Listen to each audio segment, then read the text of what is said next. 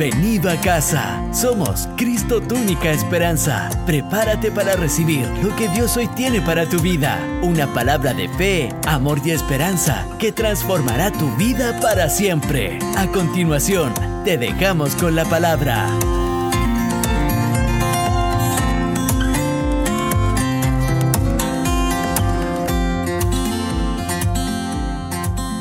Hola querida iglesia, un gusto de saludarles esta mañana. Estoy muy contento de poder estar acá hoy día, poder compartirle una palabra de parte del Señor. Eh, realmente es un honor poder compartir hoy día con ustedes el título de este mensaje que le he llamado verdadero temor. Para comenzar vamos a orar brevemente, cada uno de ustedes en sus casas, si me puede acompañar, cerrando nuestros ojos.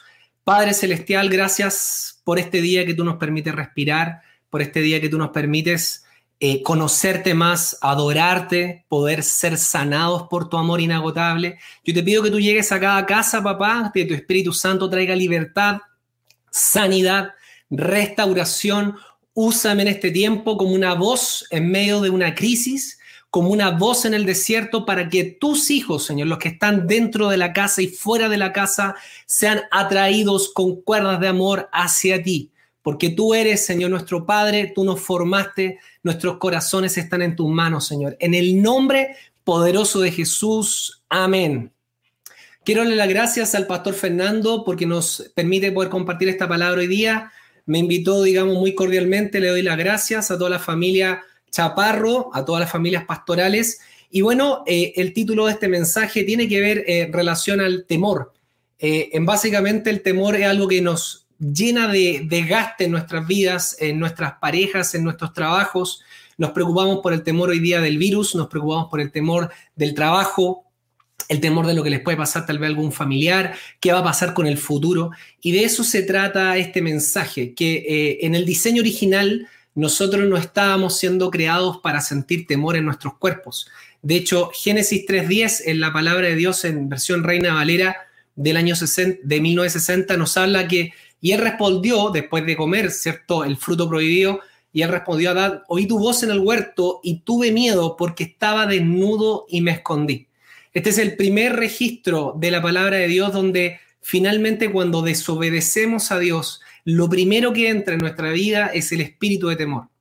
Y el espíritu de temor finalmente va cada vez más eh, prosperando, dañando nuestra vida, nuestras relaciones, nuestra eh, prosperidad en cualquier área de nuestra vida, que vamos a hablar eh, un poco de esto, ¿cierto?, en este mensaje. Primero quiero partir en base a la definición básica de qué es eh, el miedo.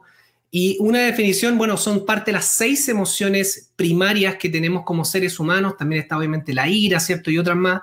Pero el miedo puede ser una definición, sensación de angustia provocada por la presencia de un peligro real o imaginario.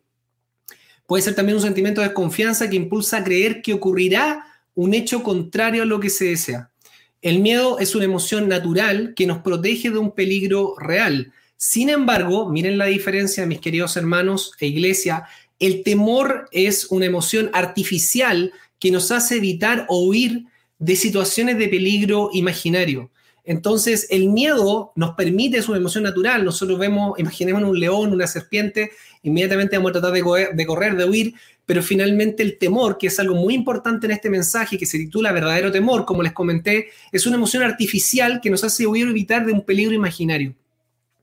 Entonces, como, como yo les contaba el primer registro de la Biblia, cuando el Señor empieza a, buscar a, a, Adán y a Eva en Génesis 3.10 y el Señor llamó al hombre y le dijo, ¿dónde estás? Y él respondió, te oí en el huerto y tuve miedo porque estaba desnudo y me escondí.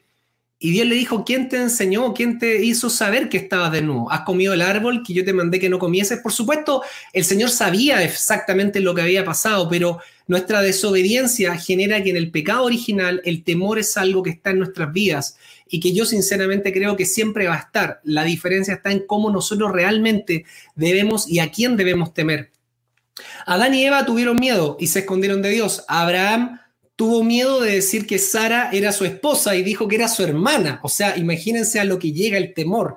Decir que nuestras propias esposas, los que estamos casados, decirle a alguien, no, sabes que no te preocupes, cásate con ella porque ella es mi hermana. O sea, imaginémonos la, la, película. O sea, esa persona se va a casar, va a ser un hecho nupcial, se va a ir con esa persona que era realmente nuestra esposa. A lo que llegó el temor. Abraham, que es el padre de la fe.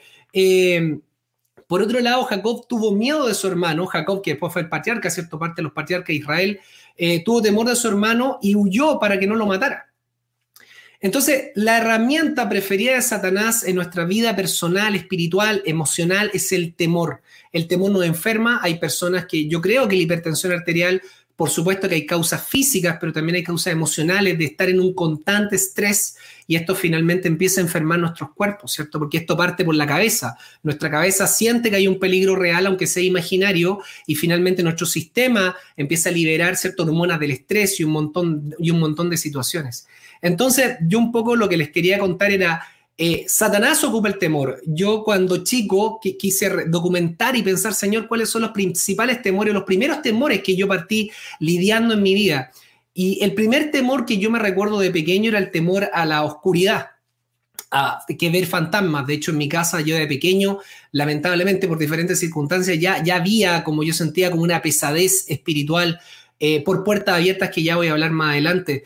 Entonces yo pasaba obviamente largas horas con la vejiga dilatada, sin querer ir al baño, y me acuerdo todas las noches de tormento de no poder ir al baño porque justamente tenía tanto temor.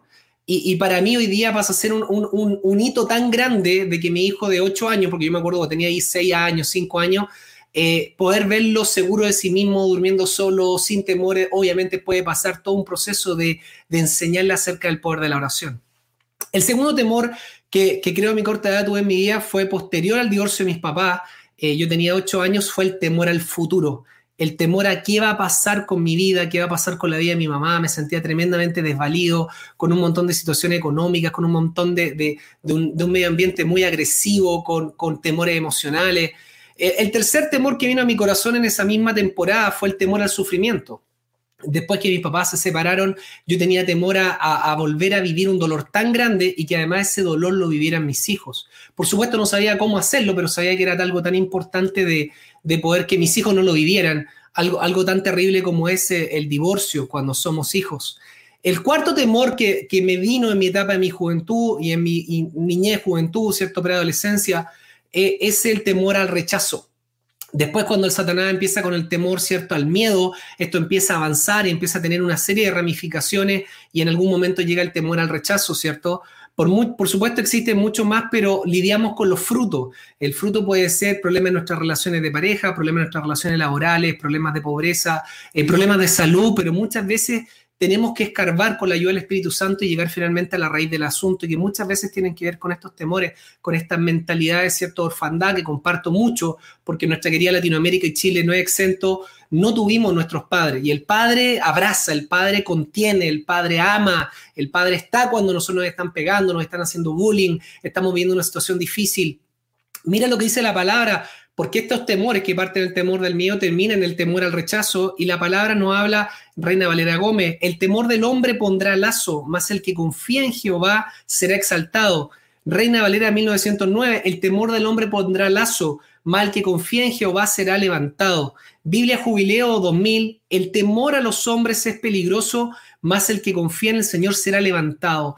Es decir, de todo este trabajo que el diablo empieza a hacer en nuestras vidas por diferentes circunstancias que normalmente empieza a trabajar cuando somos niños, cuando estamos en el vientre incluso de nuestras madres. ¿Para qué? Para generar en el fondo dolor, temor y que ahí se metan muchas cosas más en nuestra vida y por supuesto apartarnos del plan y el propósito que Dios tiene para ti, para mí en esta generación. Eh, es importante porque este temor al, hombre que viene por el rechazo finalmente no nos permite avanzar. Y, nosotros lo que nos debemos anclar, dice la palabra, es más, el que confía en el Señor será levantado. Toda la verdadera prosperidad bíblica viene, o la verdadera prosperidad de la vida, viene no de que yo tenga un pituto, no de que yo tenga un contacto, no de mis dones o mis capacidades, viene en primer lugar de poner el verdadero temor en su, en su justo lugar. Por supuesto que las otras cosas yo debo ser precavido, yo debo cerrar mi puerta con cerrojo, yo debo en el fondo lavarme los dientes y que mis hijos también se los laven, porque tengo temor a enfermarme, no sé, de la encía o de las caries, o finalmente una serie de cosas que yo tengo que prevenir, ¿cierto? Lavarme las manos en una época de una pandemia. Pero el verdadero temor, el enfoque, la energía más grande debe ser en finalmente saber si estamos caminando con temor de Dios, que voy a hablar de eso más adelante. Hay cuatro puertas en las cuales el diablo trata de abrir para que entre en primer lugar el espíritu de temor y empezar de a poco a controlar nuestras vidas. Eh, la primera puerta es el pecado. el pecado finalmente significaría desobedecer la palabra de Dios. Conozcamos o no conozcamos la palabra de Dios, la palabra de Dios funciona eh, como finalmente la ley de gravedad. Yo puedo decir, no existe la ley de gravedad, yo tal vez le enseño a mi niño chico, no te preocupes, tírate de un quinto piso, tal vez él me va a creer porque no existe, todavía no ha tenido ninguna experiencia de la vida real, y se lanza y finalmente muere. Entonces, eh, las leyes espirituales o las leyes físicas existen, creámosla o no, y cuando yo me convertí y empecé a leer la palabra y la palabra pasa a ser un escáner en tu alma de ver en dónde estamos bien, dónde estamos mal y empezar a apartarnos del pecado, es lo que en primer lugar empieza a cerrar las puertas del enemigo hacia nuestra vida. Primera puerta, el pecado. La segunda puerta donde eh, el enemigo empieza a influir en nuestra vida para poder traer estas maldiciones, como en mi casa yo sentía paso, golpe y una serie de cosas de niño que yo no tenía idea, yo nunca había hecho nada malo, son las maldiciones generacionales, eh, que, no siempre se comparte, pero creo que es un tema relevante, yo lo he vivido en carne propia, de la importancia de poder por la sangre de Cristo cerrar estas puertas. En Éxodo 34, 7, nueva traducción viviente, el Señor nos dice, dice el Señor, yo derramo un amor inagotable a mil generaciones. O sea, cuando tú sigues a Cristo, cuando tú amas al Señor, cuando tú eres fiel a Él, Él va a derramar su amor en tus mil generaciones. Yo, creo que no lo alcanzamos a mensurar las promesas generacionales que hay sobre esto. Y perdono la iniquidad, la rebelión y el pecado, pero no absuelvo al culpable, sino que extiendo los pecados de los padres sobre sus hijos y sus nietos, toda la familia se ve afectada hasta los hijos de la tercera y cuarta generación. Entonces, Satanás trata de buscar a alguien en la línea generacional para poder meter este temor, entre otras cosas, este espíritu de temor para poder controlar nuestras vidas y por supuesto robarnos, destruirnos y no solo eso, sino que robar el plan y el propósito por el cual el Señor nos trajo a este mundo. Porque aunque yo haya nacido en un eh, aborto, a punto de abortarme, en una violación, aunque mis padres y mi madre me haya dejado, Él te trajo en este momento, en esta sintonía, en este canal, porque Él te ama y porque Él tiene un plan y un propósito para tu vida. Por eso tú fuiste creado. Hay un plan mayor al que tú te imaginas. Tercera puerta que el diablo ocupa para poder meter el temor en nuestra vida es el ocultismo todo lo que tiene que ver con la lectura de cartas, ¿cierto? Con la necromancia, la, consulta a los muertos, eh, la Ouija, que fue muy famosa cuando yo tenía 15 años, todavía lamentablemente lo sigue siendo. Yo abro puertas espirituales a través de un canal de YouTube, que la otra vez tuve que, tener una conversación ahí difícil con, con mi hijo sin darse cuenta él, pero hay canales de YouTube que aparecen de niño, eh, que hay que tener mucho cuidado, sobre todo en una época de pandemia, que uno trata de ser un poco más permisivo para que los niños se puedan entretener con, algún tipo de tablets, cosa que yo no hacía antes y ahora me ha tocado lamentablemente lidiar con eso. Eh, pero este canal parte con algo súper lindo y termina finalmente con eh, puertas demoníacas de Ouija y otras cosas para meter demonios, por supuesto, a través de la televisión, a través de diferentes pantallas. Hay que tener mucho cuidado porque es otra puerta donde nuestros hijos puedan ser absorbidos, el enemigo los quiere ¿cierto?, tomar. Entonces uno debe tener cuidado con lo que es el ocultismo. Y el cuarto punto, un punto tremendamente relevante que hasta el día de hoy son mis luchas, eh, o por supuesto avanzado montones, eh, pero en el fondo hay una cuarta forma que el enemigo trata de meter temor eh, a nuestra vida, es acerca de las heridas y traumas no sanadas de nuestro pasado. yo ah, podemos tener una gran tradición, una infidelidad en el matrimonio de nuestros padres, una estafa que le hicieron a nuestro papá, eh, puede ser, en mi caso, hay varias traumas que les podría contar lamentablemente, pero uno que me acordaba cuando estaba preparando este mensaje, por ejemplo, tenía mucha fobia a, caer en una clínica o caer en un hospital, en mi caso, y no sabía por qué tantos años luchaba con eso. Y fue porque cuando pequeño me caí, me pegué acá en la pera, en estaba columpiándome, me caí con un vértice, había un, me empujaron desde atrás, algo así, me caí, me pegué justamente en un, un borde de una baldosa, me, saqué ver un pedazo de sangre tremendo. Me llevaron a un consultorio en Conchalí, donde yo vivía, como muchas veces he contado mi testimonio, el consultorio se llama Lucas Sierra, por supuesto, imagínate, 30 años atrás, hoy día hay, discusiones de cómo es la salud en Chile, eh, imagínate tú 30 años atrás cómo era la salud eh, en Chile, si todavía tenemos mucho, mucho tema por mejorar, sin duda muchas cosas muy buenas, pero también por mejorar, imaginémonos 30 años atrás.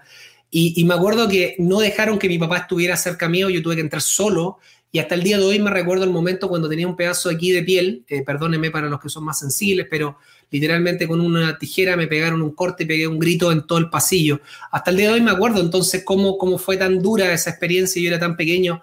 Eh, esas son las cosas que tenemos que ir trabajando y a veces el Señor no nos revela todo. Eh, nosotros debemos pedirle al Espíritu Santo ser sanado en nuestras emociones, ser sanado, porque yo puedo cerrar las puertas por medio de la sangre de Cristo que ya voy a hablar. Yo cierro las puertas del ocultismo, yo renuncio al ocultismo, yo quemo los libros que tienen relación con el ocultismo, como ese típico libro que yo empleé chico, las predicciones, que era bien famoso, no sé si alguno de ustedes también lo leyó, quemarlo, cerrarlo, botarlo, eh, puedo renunciar ¿cierto? a cadenas generacionales, puedo renunciar al pecado y tener un cambio de transformación en mi vida, pero yo me he dado cuenta en mi vida cristiana, en mis 16 años, desde que tuve un encuentro con el Espíritu Santo, hay un trabajo profundo, difícil y largo, no corto, que es las heridas y los traumas del pasado que es donde el enemigo trata de volver a traer ese temor, donde trata de volver a apretarnos, donde si en mi caso mis padres fueron separados, mi papá, mi abuelo también fue separado, te dice tú también vas a ser separado cuando tú tengas un problema matrimonial o una crisis o cuando tú tengas un problema de salud,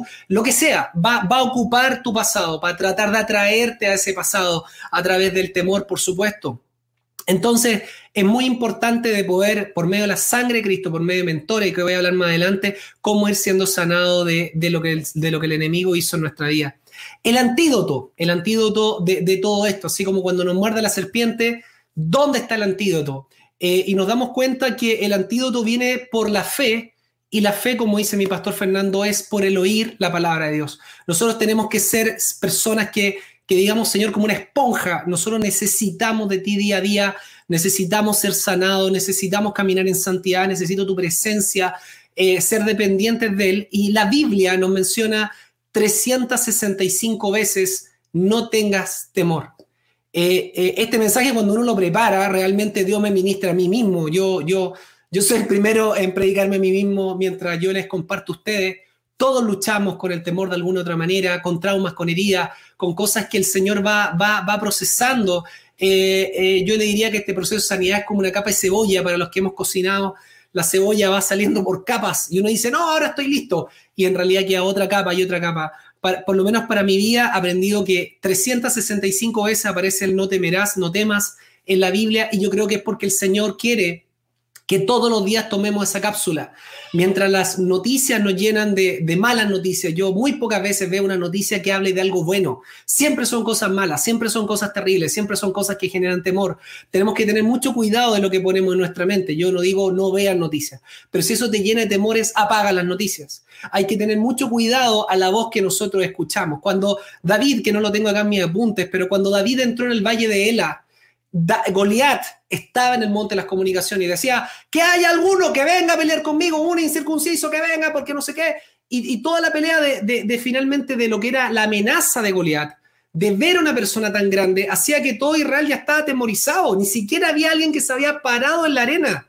Y eso es lo que el Señor quería. Entonces tenemos que tener mucho cuidado de lo que escuchamos de lo que nos enfocamos. El pastor Fernando el otro día compartía de tener hábitos, de leer la palabra. Yo veo muy poca televisión, me he dedicado a buscar al Señor, a poder seguir trabajando, que ya voy a hablar de eso. ¿Y qué nos dice la palabra de Dios en el Salmo 34, eh, Reina Valera del 60?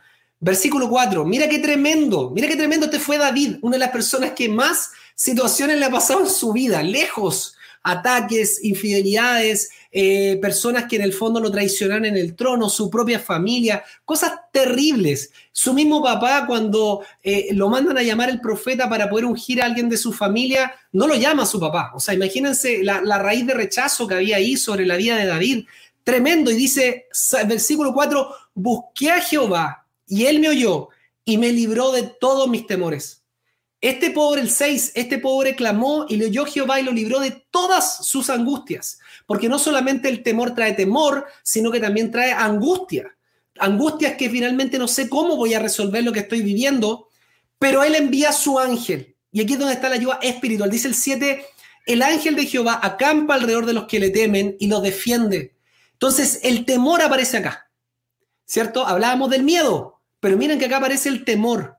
Dice de los que le temen, que vamos a hablar de eso más adelante. El ángel de Jehová acampa alrededor de los que le temen, del que le teme al Señor, del que le teme a Dios. Esa es la promesa. ¡Pum! Acá estoy. Te van a traicionar, acá estoy. Vas a tener problemas y conflictos en tu vida familiar, acá estoy. Tus hijos, alguno está perdido, acá estoy. Yo estoy. Yo estoy presente si tú estás presente teniéndome. Gustad y ved qué bueno es Jehová. Dichoso el hombre que en Él confía, que en Él pone su confianza, no en el hombre, no en el temor al hombre, no en el que dirán, no importa, es qué lo opina de mí, es lo importante. Temed a Jehová, el 9, vosotros sus santos, pues nada falta a los que le temen. Algo muy humano que nos pasa a los que venimos de situaciones de, de estrechez económica, de estrechez emocional, sin papás, es que me va a faltar, no voy a tener suficiente. Entonces acaparamos, acaparamos dinero, acaparamos, nos da mucho temor tal vez de ser tan permisivos en ciertas cosas con nuestros hijos. No digo ser permisivos, me refiero que a veces vivimos con un temor a que les pase algo. Y al final nuestros hijos y toda la gente que extiende su sala, el tema es confiar en quién está ahí siempre. ¿Quién puede enviar millares de ángeles? ¿Quién ya ganó la batalla en el cielo cuando el diablo fue echado con un tercio de los ángeles? ¿Quién ganó? ¿Quién va a ganar? Aunque haya en este momento una crisis, aunque haya en este momento temor, Él tiene el control y Él tiene la última carta. Este es un tiempo en el cual hay mucho que pudiera hablar, por tiempo no lo voy a decir, pero voy a decir ciertas cosas. Si Él permite algo tan severo como parar un países completos, ciudades completas, comunas completas, y Él lo permite, yo no digo que Él lo hizo, yo no digo que este virus Él lo hizo, yo estoy diciendo que Él lo permitió, genera la preparación para lo que viene. Y muchas veces, y discúlpenmelo muy, eh, tal vez a veces, eh, que esto tal vez va a complicar a ciertas personas, pero muchas veces Satanás pasa a ser el siervo de Dios para los propósitos que él tiene. Porque él es tan grande que él puede ocupar a quien sea, hasta un burro, para cumplir sus propósitos. Y en este tiempo, él está permitiendo que las serpientes en el mundo saquen las cabezas para que se las corten. Y ya van a ver las noticias y ya van a ver lo que va a pasar en los próximos meses y se van a acordar de esta palabra. El que tiene oídos para oír, oiga. Van a salir las serpientes, está permitiendo que salgan las serpientes, que la gente se asuste, que la gente se paralice, pero van a ser cortadas las cabezas. Necesitan salir de las cuevas las serpientes. Y este tiempo el Señor va a preparar, y yo creo con todo mi corazón, que viene el más grande avivamiento de la iglesia. Y yo te digo a ti que tú me estás escuchando, prepárate porque va a llover. No va a ser que te vas a quedar en la condición que estás hoy día si estás sin trabajo, si estás en una crisis matrimonial, si estás con una crisis en tus hijos, si tuviste la pérdida de un ser querido, lamentablemente.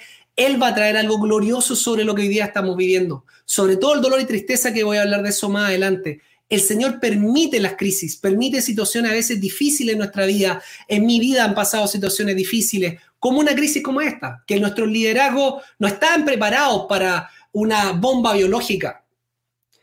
Pero como dice Oseas 2.14, nueva traducción viviente, pero luego volveré a conquistarla o conquistarle, le llevaré al desierto y allí la helaré tiernamente. Ya nos paró nuestra actividad del día a día, ya no salimos de nuestras casas. Tal vez Él quiere también aprovechar esto para llamar nuestra atención. Como dice Nueva Versión Internacional, Oseas 2.14, para eso, por eso ahora voy a seducirla, me la llevaré al desierto y la hablaré con ternura. ¿Para qué el Señor permite también que vivamos este tiempo de crisis? Porque Él quiere hablarle a nuestro corazón. ¿Y por qué quiere hablarle a nuestro corazón? Él increíblemente es dueño de todas las cosas, creámoslo o no. Él es dueño del oro y la plata, Él es dueño de todos los animales, todos los peces. El mundo y la creación, hoy día miro afuera de mi casa, se ven las montañas nevadas. Es cosa de ver las montañas y saber que hay un creador, porque es algo tan hermoso que es algo imposible no pensar que hay un pintor, hay un artista que realmente hizo las cosas maravillosas en su tiempo. Entonces, ¿cuál es el propósito? Que lo que él no tiene es tu corazón. Él es dueño de todas las cosas del mundo, pero no dueño de mi corazón. ¿Y por qué? ¿Qué pasa con nuestro corazón? Que nuestro corazón fue herido por tal vez en nuestra propia casa, nuestro corazón fue herido por amigos, por socios, por diferentes personas, por el pecado que lamentablemente este es un mundo que está caído, lamentablemente. Pero Él lo que quiere es en esa herida, en ese dolor, en ese temor que tenemos humano, que nos desgasta, poder venir y sanar nuestro corazón y decirle, Señor, aquí te entrego otro temor. En mi propia vida, cuando, cuando la persona me pregunta, me dicen, la gente me escucha a veces en seminarios, charlas, eh, soy inversionista, asesoro, y yo le digo a la gente, no tiene idea que todo lo que he logrado alcanzar hasta ahora, si pudiera alcanzar algo y poder decir, de, algo me glorío, eh, una, una, familia, eh, una empresa, varias empresas, una vida espiritual ha sido por entregar cosas. ¿Por qué uno no las entrega? Porque uno obviamente está tapado en el temor. Eh, normalmente a veces tenemos eh, relaciones con una polola que era una relación sumamente tóxica y la tengo que entregar. eh, y no la entrego por temor a que nadie me va a querer o tengo una relación en el fondo con eh, un jefe que es tremendamente difícil y digo, bueno, en esta crisis lo tengo que seguir aguantando porque si no yo no voy a encontrar nada más adelante. No, porque ahí es donde uno empieza a entender quién es tu fuente, quién es tu papá, que voy a seguir hablando de eso. El Señor lo que quiere es finalmente llevarnos a una crisis, a un desierto para hablarle a nuestro corazón. Mira, Dios tiene muchas formas de aparecerse en nuestra vida. Em, que voy a explicar ahora. Dios tiene diferentes identidades, por llamarlo de alguna manera. Es más que solamente el Dios que en nuestra cabeza tal vez tenemos un Dios todopoderoso. Si tú tienes dañada tu identidad por el rechazo y tienes mucho miedo porque no te quieren, yo te puedo decir que Él también se llama Yahvé, que significa Él hace que llegue a ser. ¿Se acuerdan cuando Moisés le dice, bueno, ¿y, ¿y, a nombre de quién yo voy? Dígame por favor el encargo. Como digo, mira, yo voy en nombre del embajador de Israel. Yo voy a nombre del presidente de la nación, pero a nombre de quién voy. Y el Señor le dice, bueno, yo soy el que soy. No, no, no hay nadie más alto. Yo soy el que soy. Pasando tiempo con él, yo tengo verdadera identidad, sanidad a nuestra identidad. Si tu vida es un desastre en las decisiones y eso te ha causado miedo porque las malas decisiones generan más inseguridad en nuestro corazón, Él es Shalom. Él es el Dios de paz. Todos sus caminos van a ser descanso para nuestras almas. Si estamos en tinieblas, si tenemos decisiones difíciles que tomar, por favor no tomes decisiones difíciles o en tu matrimonio o, en tu empresa o con tus hijos. En esta crisis, no, las la emociones están arriba y nos podemos arrepentir de decisiones que tomemos. Tenemos que buscar la palabra y tomar decisiones basadas en la palabra, no en lo que yo siento. Todas las emociones, toda nuestra inteligencia, todos nuestros dones y talentos tienen que ser, eh, tienen que ser derramadas y basadas en la palabra porque nuestras emociones nos engañan. A veces sentimos que no tenemos ganas, a veces el encierro nos afecta mentalmente. Hay mucha gente que está subiendo depresión, enfermedades mentales. Tienes que mantenerte firme en la palabra. Esto va a pasar. El Señor, igual como la barca, cuando se sube Pedro y dice, pasaremos al otro lado, pero Pedro nunca se imaginó que se llamara una tormenta. Pedro en un hombre de mar ve una tormenta que realmente para que él diga, Señor, pereceremos, es porque estaba muerto de susto, el temor vino hacia él y él estaba al lado del maestro. Entonces, Él no nos va a dejar, Él ha prometido eso. Y yo, si fuera mi último día, diría, Él no me va a dejar y no te va a dejar. Estés donde estés, te hayas equivocado, estés en situaciones difíciles, Él es tu Padre. Y yo que tengo hijos, si él está en una crisis matrimonial, yo no lo voy a dejar. Si él está en un problema económico, yo no lo voy a dejar. Si él se apartó de mí porque se metió en el satanismo, yo no lo voy a dejar. Yo voy a estar esperando que él vuelva. Eso hace un amor de un padre. Nunca, nunca deja a sus hijos. Si tú te sientes huérfano sin padre, Él es el Sar Shalom, admirable consejero, Dios fuerte, Padre eterno, príncipe de paz. Si te sientes acusado por el pasado y eso te da temor, el diablo viene y te dice, mira de dónde tú vienes, mira dónde te voy a llevar de nuevo. Él, se llama también Adonai Tzidikeinu, que significa que es justicia nuestra. Él nos pone el manto de Jesucristo y nos hace aceptos en el amado. Eso es tremendo, porque limpia y sana nuestra alma, nuestro pasado, nuestros pecados, los pecados de nuestros padres, nuestros errores, el ocultismo, lo que sea. No hay nada tan grande, no hay, no hay pecado tan grande que Él no tenga la capacidad para abrazarnos. Si tienes temor en esta crisis de que no vas a tener provisión económica o provisión de cualquier tipo, Él es Jehová Jireh. Dios proveerá. Si el diablo te declara una guerra porque ya te la declaró, se la declaró a la humanidad y si eres cristiano, te la declaró a ti todo, sobre todo, porque los cristianos son un problema para su reino de las tinieblas, te recuerdo que Jehová es Jehová Nisi, que Él es nuestro estandarte y nuestra bandera y Él es un Dios de guerra. No nos olvidemos, no es solamente un Dios amoroso. Si con mi hijo se meten, se meten conmigo. Cuando a mi hijo le han hecho bullying en el colegio, yo he llamado al papá de ese hijo. Entonces yo lo defiendo, no está solo. Él es un Dios amoroso, pero también es un Dios fuerte, de guerra. Y Él dejó lo más poderoso que existe arriba en los cielos y abajo en la tierra y debajo de la tierra, que es el poder de la sangre de Jesús, para poder limpiarnos, sanarnos, para poder bendecirnos y poder hacernos crecer. De tal manera amó Dios al mundo, Juan 3:16, versículo más conocido de todos los cristianos del mundo, porque de tal manera amó Dios al mundo que ha dado su Hijo unigénito, para que todo aquel que en él crea no se pierda, mas tenga vida eterna. Si en el fondo tenemos dudas de su amor, en un temor, en una situación difícil, Él dejó la cruz Él dejó la muerte de su Hijo para recordarnos que Él nunca nos va a dejar incluso si nos tocara morir. Antes o después. Él nunca nos va a dejar. Dice que tú eres Dios nuestro para siempre y tú estarás con nosotros incluso más allá de la muerte. Porque aunque nosotros tengamos muchos amigos, nuestra familia, nuestra esposa, finalmente la muerte la tenemos que enfrentar solos. Y yo el único consuelo que te puedo dar, independientemente de que me estés escuchando tal vez en un hospital, en una clínica, no sé dónde estás, estás tal vez con una enfermedad terminal, de decirte, Él no te va a dejar. Un padre, si yo tengo a mi hijo con 40 grados cuando lo he tenido que llevar de urgencia, mi hijo de 11 días, 11 días, empezó con una fiebre terrible y no encontraban, no saben qué podía hacer, tuvimos que sacarle líquido cefalorraquídeo, un montón de cosas, la gente vestía como astronauta, te estoy hablando cinco años atrás, y yo ahí al lado de él nunca me despegué. Un padre nunca te va a dejar, pase lo que pase, no matter what, aunque te equivoques, aunque no sepas realmente bien las decisiones que una vez se toma en la vida, porque uno se equivoca, lamentablemente. El principio de la sabiduría es el temor de Jehová. Eso es lo que realmente nosotros nos debemos que enfocar.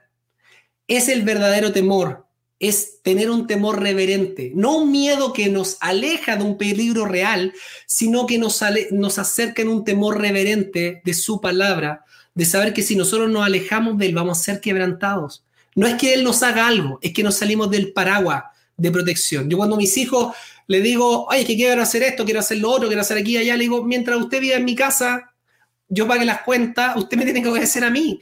Yo lo amo, yo lo cuido, pero tengo leyes, reglas que son para su bien como hijos. Entonces, si ellos se fueran de mi casa, se van de la cobertura, se van de tal vez una calefacción, un plato de comida caliente, etcétera, etcétera. Entonces también el Salmo 111 dice que el principio de la sabiduría es el temor de Jehová Buen entendimiento tienen todos los que practican sus mandamientos. Su loor permanece para siempre. O sea, no es un miedo real que yo me vaya, porque Él es amor. Dios, sobre todas las cosas, Él es amor y Él es el Padre. Yo creo que el cristianismo lo que más yo amo versus tal vez eh, otras religiones que todas tratan de acercarse, ¿cierto?, un creador de alguna manera, es que Él es Padre. Y eso es lo más tremendo. Tiene un costo seguir a Dios, no es fácil. Eh, yo he perdido amigos, he perdido a veces familia, he perdido plata. Uno, uno tiene que pagar un costo. Pero yo te puedo decir después de 16 años de seguirle que no hay nada más hermoso que darle tu corazón a Él. Quedan cosas por sanar en mi vida, quedan luchas, quedan heridas, pero Él ha ido sanando y no estoy como esté, como estaba antes. Yo lo que te quiero animar es a, aunque la gente te, te pase en situaciones y sufra o hayan desentendido, nunca te aburras de ti Ámate con un amor saludable como el Padre te ama. Como yo me digo a mí mismo, Cristian, vamos, sí, eh, todas estas cosas todavía te faltan en tu vida, pero vamos, vamos, vamos, porque el Padre te ama, yo me tengo que amar y nunca me debo de dar cansado de mí mismo, de poder seguir creciendo, poder seguir aprendiendo la estatura de Cristo, que Él finalmente murió por nosotros. ¿Cómo podemos manejar este miedo?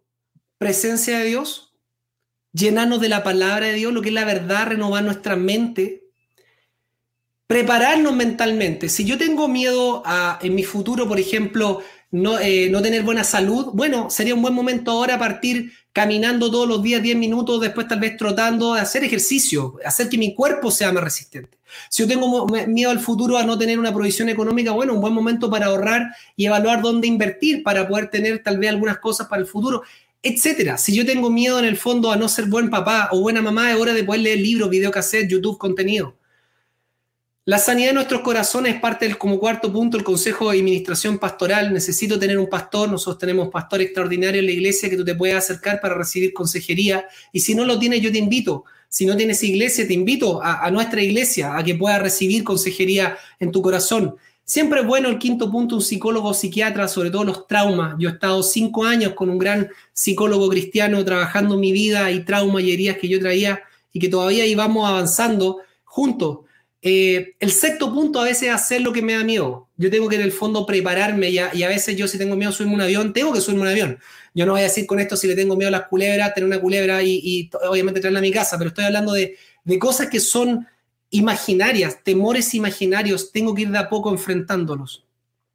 Y siempre tengo que tener una mentalidad de crecimiento. Esto da para otro mensaje muy grande, pero la mentalidad de crecimiento dice, si el niño se cae andando en bicicleta, yo no le voy a decir, ah, no, José Ignacio, tú nunca más vas a andar en una bicicleta, tú eres malo para la bicicleta, eres horrible. ¿Quién no se cayó andando en patines? ¿Quién no se cayó andando en bicicleta? Todos nos vamos a equivocar en nuestro proceso de caminar con Cristo.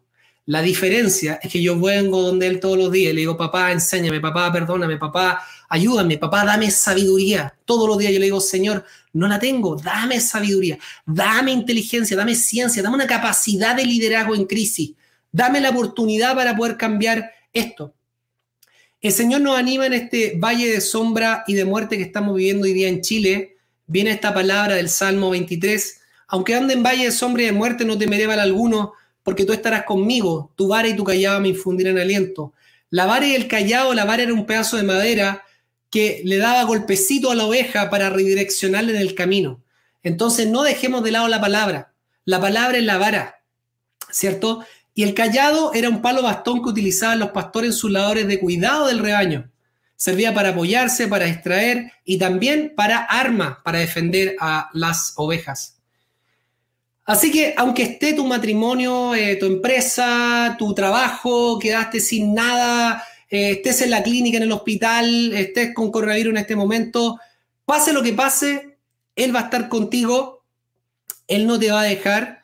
Eh, y una de las promesas más grandes que yo he visto en esto es Isaías 54:10 dice, porque los montes se moverán y los collados temblarán, pero no se apartará de ti mi misericordia, ni el pacto de mi paz se quebrantará dijo Jehová que tiene misericordia de ti. Atesóralo en tu corazón. Pase lo que pase, se mueva lo que se mueva, tiemble lo que tiemble, se caigan, se conmocionen las naciones, hayan terremoto, Él tiene un pacto contigo. Si tú has recibido a Jesús en tu corazón, hay un pacto de paz perpetuo. Él nunca lo va a cambiar. Nunca vamos a ser arrebatados de su mano. Y Él no se va a olvidar de ti. Imagínate que encontré esta palabra, ya tenía listo mi mensaje hoy día, ya estoy terminando. Y dice Isaías 49, 15, ¿Se olvidará la mujer de la que dio a luz para dejar de compadecerse el hijo de su vientre? Aunque ella olvide, yo nunca me olvidaré de ti. Imagínate que una mujer se llegara a olvidar del hijo que tuvo en su vientre. Que eso es muy difícil. Lamentablemente en un mundo caído pasa. Pero está acá, está en su vientre. Imagínate que lo que le está diciendo él, aunque ella olvidare, yo nunca me olvidaré de ti. Este es el momento para acercarnos más a Cristo, para buscarle más y con esto ya estoy terminando. Y voy a ministrarles. Eh, quiero orar por restitución en estos minutitos que me quedan, por restitución de todo lo que el diablo te ha robado desde tal vez tu niñez, desde lo que te ha robado en esta crisis. Y quiero llevarte esa palabra en 2 Samuel 9:6, cuando dijo David, ¿ha quedado alguno en la casa de Saúl a quien haga yo misericordia por amor de Jonatán? Y te diría, ¿ha quedado alguien en la casa de Pedro, de Juan, de Diego, de Cecilia, de Teresa, de Carolina, a quien haga yo misericordia por amor de Jesucristo? ¿Ha quedado alguien? Y tú dices, yo he quedado acá. Y vino Efimoset, hijo de Jonathan, hijo de Saúl, a David, y se postró sobre su rostro y hizo referencia. Y le dijo, aquí está tu siervo. Y le dijo David, no tengas temor, porque yo la verdad haré contigo misericordia por amor de Jonatán, tu padre, y te devolveré todas las tierras de Saúl tu padre y tú comerás siempre a mi mesa. ¿Qué le dijo él? ¿Quién soy yo para que mires a un perro muerto? Aunque tú me digas tu pasado, no me importa. Lo que sea, el pecado, las heridas, la herencia, el ocultismo, los traumas, él te invita ahora a comer en su mesa. Vamos a orar, por favor. Cierren sus ojos. Padre, yo bendigo a cada familia, a cada casa en este momento. Oro por restitución en nuestros matrimonios. Oro por restitución con nuestros hijos. Esos hijos que están apartados, que vengan y se acerquen a la casa. Oro por restitución en las finanzas, en ese negocio que se perdió. Oro por uno nuevo, levantado en zafiro, Señor. En medio del sufrimiento, levanta, Padre, tus perlas que nacen en medio muchas veces del sufrimiento. Oro por cada casa, cada familia que tú, Señor, des ideas creativas, que ellos sean eh, personas diestras en lo que es la tecnología, en lo que es la transformación digital, en los nuevos negocios que se están creando. Dale favor delante de faraones, dale favor, Señor, delante de personas nuevas. Abre provisión económica, abre provisión espiritual. Saca todo velo, Señor, que hay en las casas, para que tu gloria en este tiempo de avivamiento para nuestra nación, en un tiempo extraño que nunca lo hemos pensado así, pero Señor, tú tienes un amor inagotable por Chile. Señor, oro por cada familia porque Señor te puedan amar, te puedan poner a ti en primer lugar. Oro por las personas que ahora me están escuchando que tienen que tomar decisiones difíciles, porque Señor elijan tu palabra, aunque tengan temor, que elijan en este momento tu palabra, que tú no les vas a fallar, que tú no los vas a dejar, que tú no les vas a abandonar, que tú vas a hacer y estás formando ahora un testimonio el día de mañana en cada casa. Yo quiero orar en este último minuto que me queda y medio por todas las personas que no conocen a Jesús. Vamos a orar juntos. Este es tu momento. Si el Señor te está inflamando tu corazón es porque Él te llama a la casa, porque tú eres sus hijos, tú eres su hijo o su hija. Señor Jesús, te recibo hoy en mi corazón. Repite esta oración conmigo. Señor Jesús, te recibo hoy en mi corazón y te hago el Señor de mi vida. Yo te pido que tú perdones todos mis pecados y que me hagas, tus, me hagas tu hijo o tu hija. Yo te pido, Señor, que hoy día recibo en fe tu Espíritu Santo. Y yo creo que el día de mañana tú me levantarás y me resucitarás para tu reino eterno.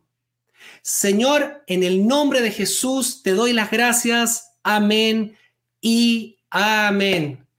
Gracias, querida familia, por darme tu corazón, tu tiempo, darme, permitirme, Señor, de darme tus oídos estos 35, 40 minutos. Ya me toca despedirme en estos últimos segundos. Te envío un abrazo grande a tus casas. Ánimo en este medio de esta situación. En esta crisis el Señor va a sacar una oportunidad. En esta situación Él va a sacar una nueva fe, que es lo más importante. Uno puede perder la economía, uno puede perder situaciones a veces familiares que no son fáciles, pero lo más importante siempre es que tenga un patrimonio espiritual. Ese es el patrimonio más grande.